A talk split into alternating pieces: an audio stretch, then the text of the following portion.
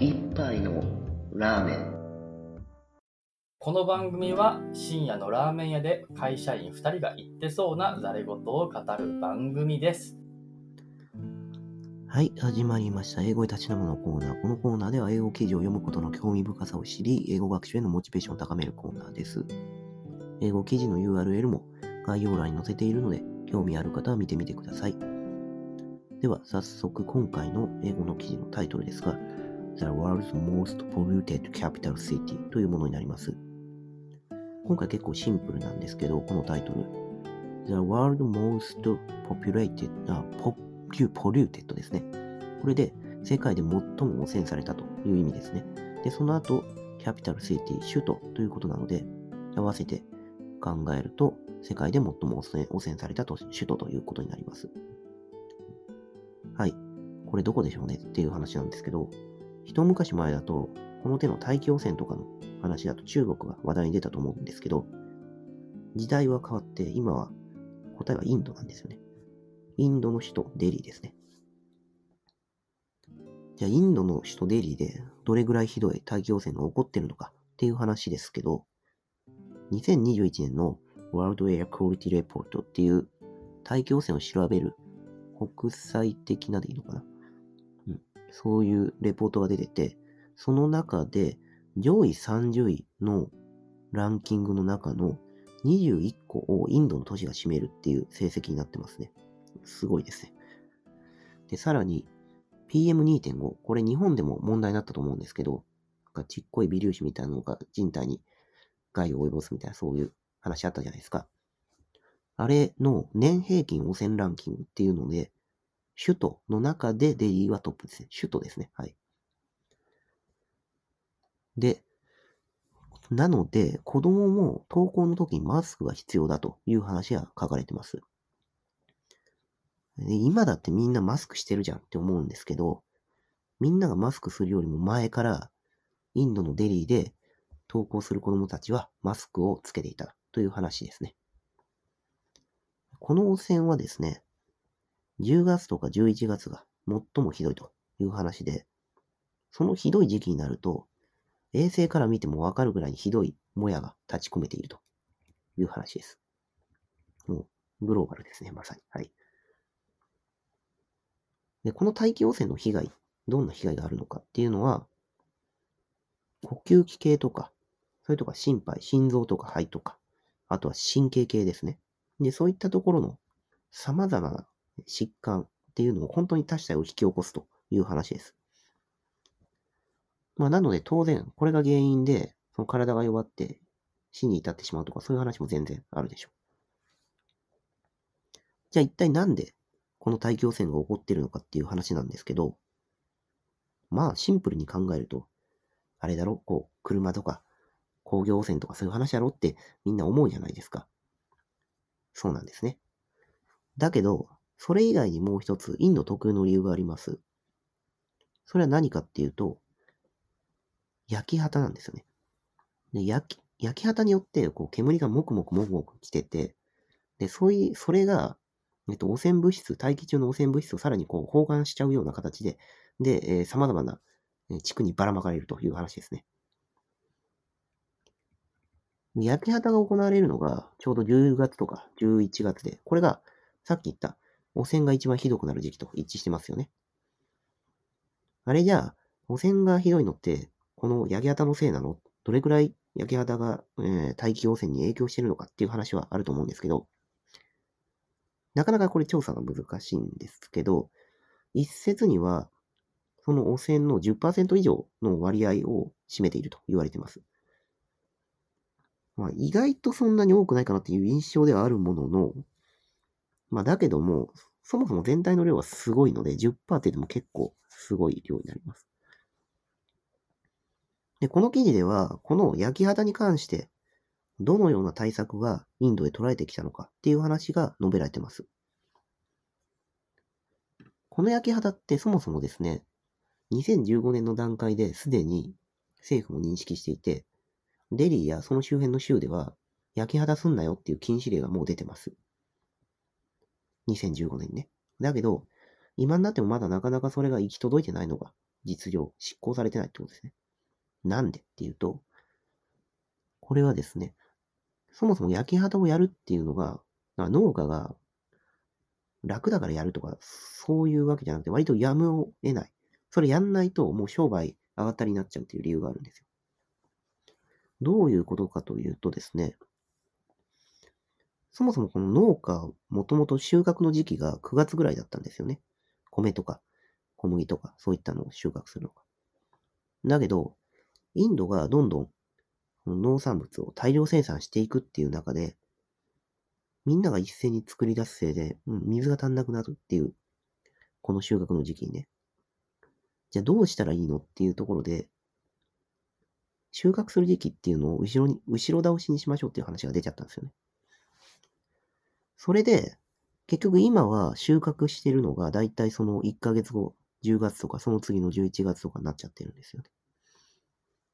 で、これ何がまずいのかっていうと、もともと9月で収穫終わってたら、その後で次の収穫に向けての準備のための掃除が、掃除する時期あったんですよ。まあ、だけども、1ヶ月ぐらい前倒し、じゃあ後ろ倒しになっちゃったせいで、次の収穫準備までの余裕がなくなっちゃって、仕方なく掃除するという手段として焼き畑を選んでいるというのが実用ですね。じゃあこれ、対策っていうのは法律だけなのっていう話が思うわけじゃないですか。だって農家がその焼き畑をやむを得ない状況でやってるんだったら、その彼らがそのやむを得ない状況っていうのを脱することができればいいんじゃないかっていう話ですよね。で、そのための方策っていうのもいくつか捉えてますね。これまで何個かやってます。だけど全部うまくいってないです。いくつか挙げると、まあ今の場合2つは、2つ挙げましょうと。記事の中に書かれてあったのが、乾燥耐性のある早熟の米の品種っていうのを作って農家に育てるように推進したりとかっていう話もあったりします。だけどこれはうまくいってないです。どうしてかっていうと、米の品種変えちゃうと、そいつが売れるかどうかなんてわかんなくなっちゃうじゃないですか。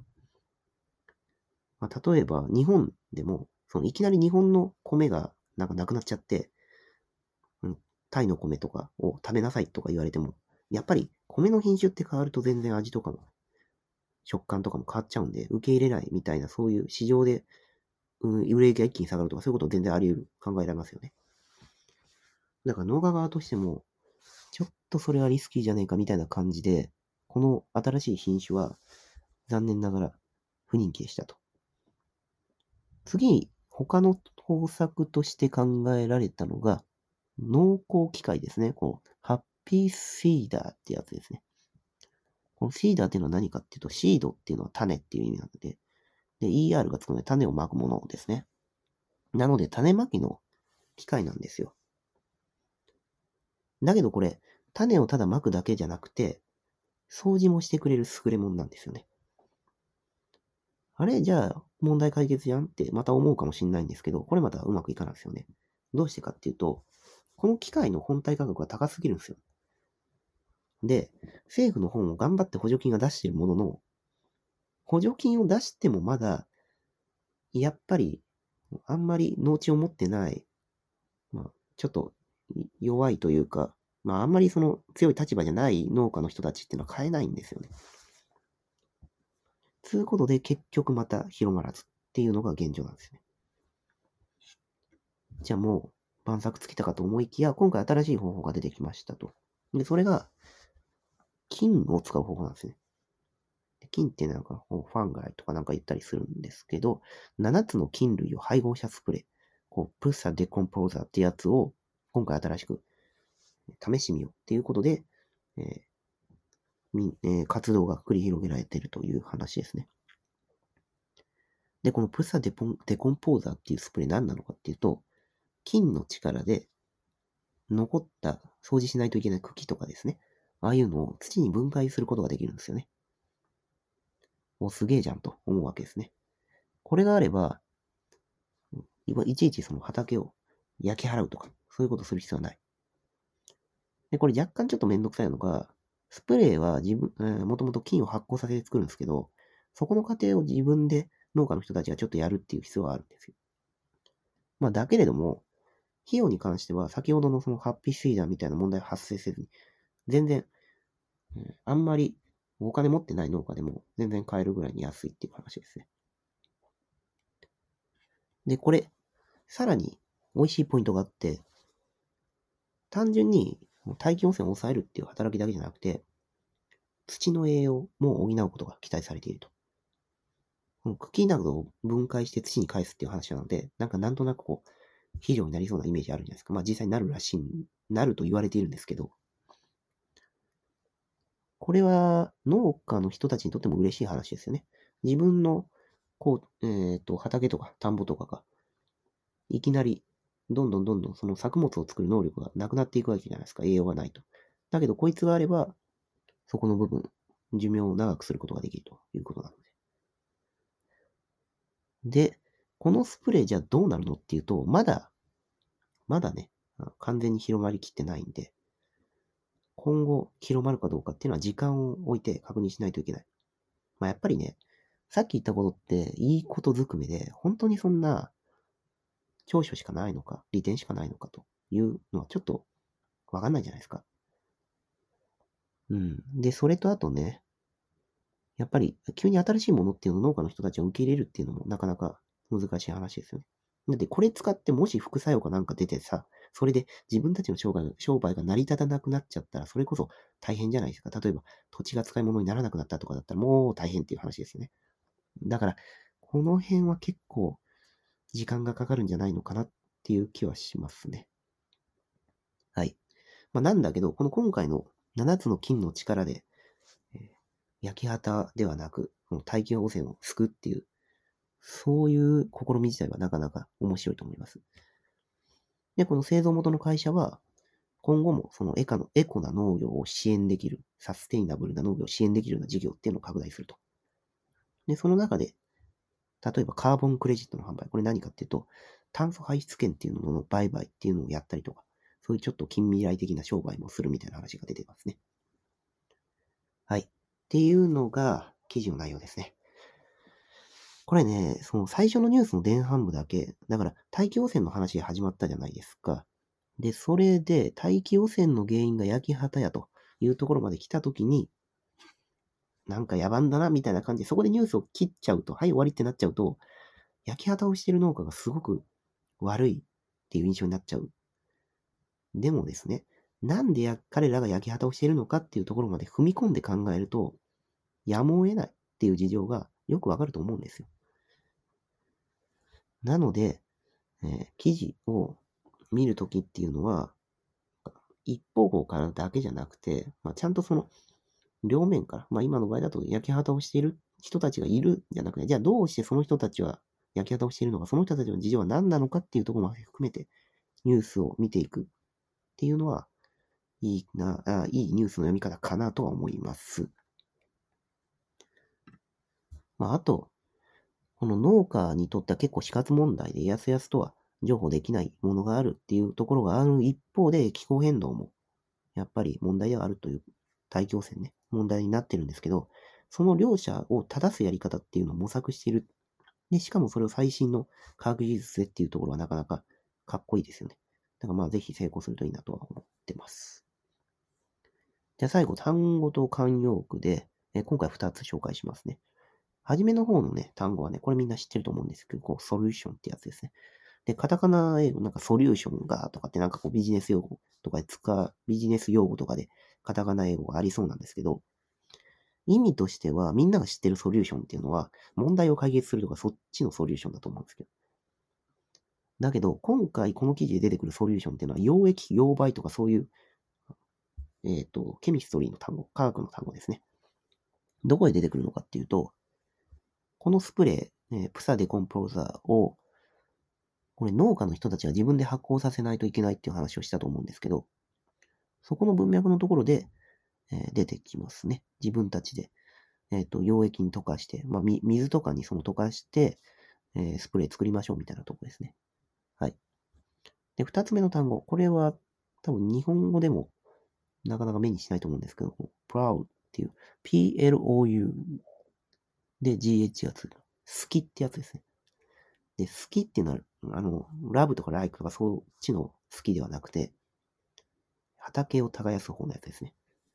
だから名詞として好きを意味することもあるし、その好きを使って地面を耕すっていう動詞として使われることがあります。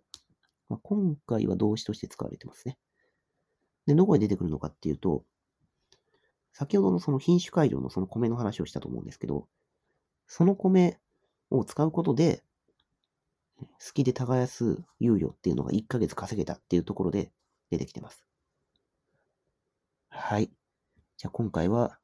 なんか金の力で大気汚染を救うっていう、ちょっと近未来的な話でした。以上です。